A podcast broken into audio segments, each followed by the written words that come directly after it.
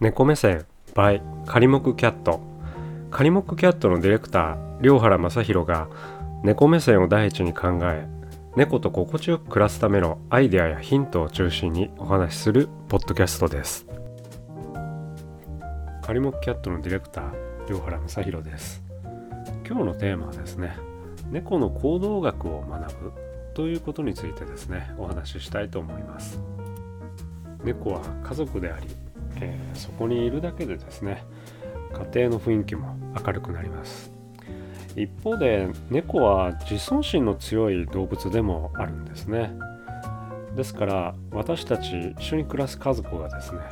猫の行動学を学ぶということはあの非常に重要なことではないかなというふうに思います。猫はですね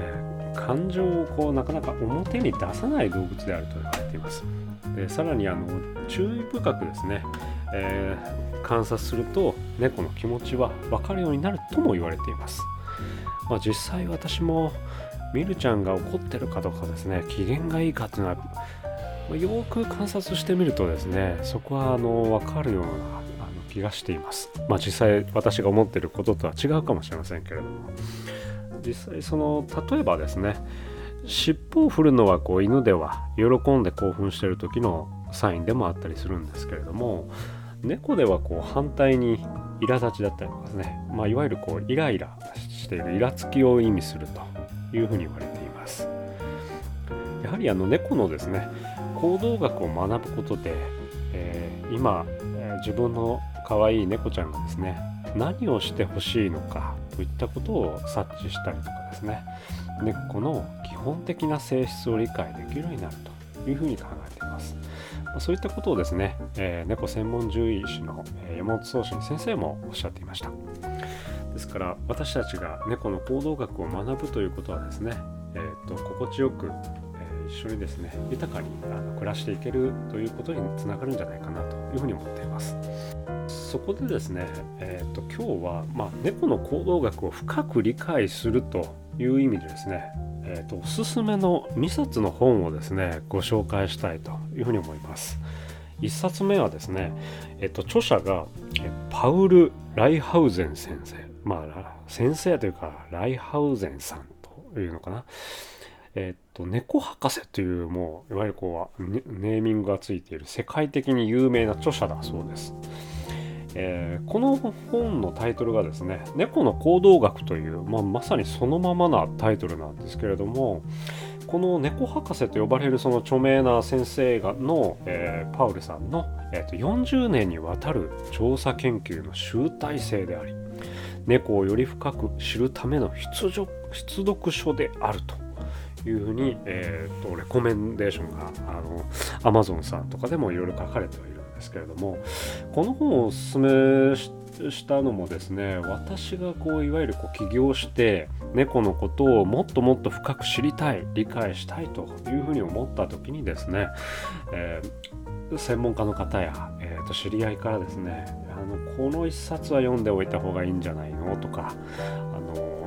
いわゆるこう猫目線のですねそういった商品を企画デザインをする上でやはりこの本はまあ出読書ではないかというところあちらほらですね、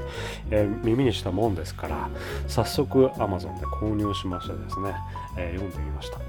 非常にディープな内容ではあるんですけれどもあのその時のやはりこう猫のですね、えー、と聴覚だったりとかその修正そういったことがあの頭でもしっかりですね理解することができまあ現在のですねリテラシーといいますかそういった知識のこう礎になっているようなそんな気がします。ですからまあよりこうですね自分のこう猫との暮らしをより良くするためにあのより深く知るということではこの一冊は非常におすすめではあります。でもう一冊ですね、えーと、おすすめしたいのがこれはイギリスの確かえー、と学者さんだったかな。えー、とえー、イギリスの動物学者の、えー、あこれだ。ジョン・ブラッドショー博士。博士ですね。の著者である。これも猫的感覚、えー、サブタイトル「動物行動学が教える猫の心理」えー、早川書房さんから出されているこの「猫的感覚」という本。これもですねあの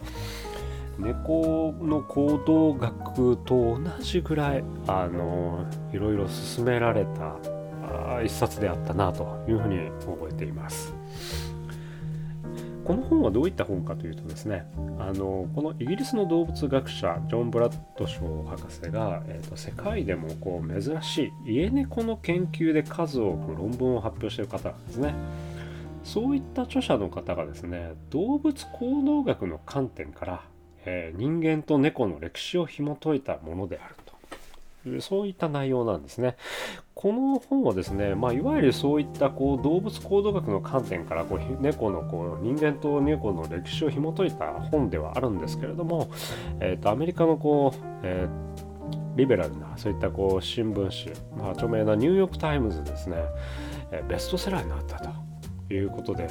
えーとまあ、なんとかブック・オブ・ザ・イヤーも受賞しているみたいな、なんかそういった受賞歴もあるような、そういったこう幅広い方にですね、あの、えー、支持をされているあの一冊であるということで、こちらもですね、あのこちらの方が、えーと、個人的なちょっとこう感覚かもしれませんけど、あの文庫サイズであのスラスラっと読みやすかったように思えています。どちらも共通して言えるのはですねやはりこうしっかりあの山本先生もおっしゃってましたけれどもあのしっかりあの観察をしていくというところであの猫がストレスを抱えている行動だったりとかですね基本的な性質をしっかり理解する、まあ、何をしてほしいのかといったところをですねあの感じ取るといいますか察知するということがいかに重要かといったところを豊富な事例とですねそういったことをもとにですね、えー、分かりやすく書かれている一冊ではないかなというふうに思います。ですからまあ最初に読むとしたら私がおすすめするとしたら猫の行動学よりも、えー、猫的感覚の方が、えー楽しく読めるんじゃないかなという感覚を、えー、と覚えています。ですので、もしあのどっちから最初にな読もうかなということでありましたら、猫的感覚から一度試してみてはいかがかなというふうに思います。やはりあのこういった行動学をしっかりですねあの学ぶということで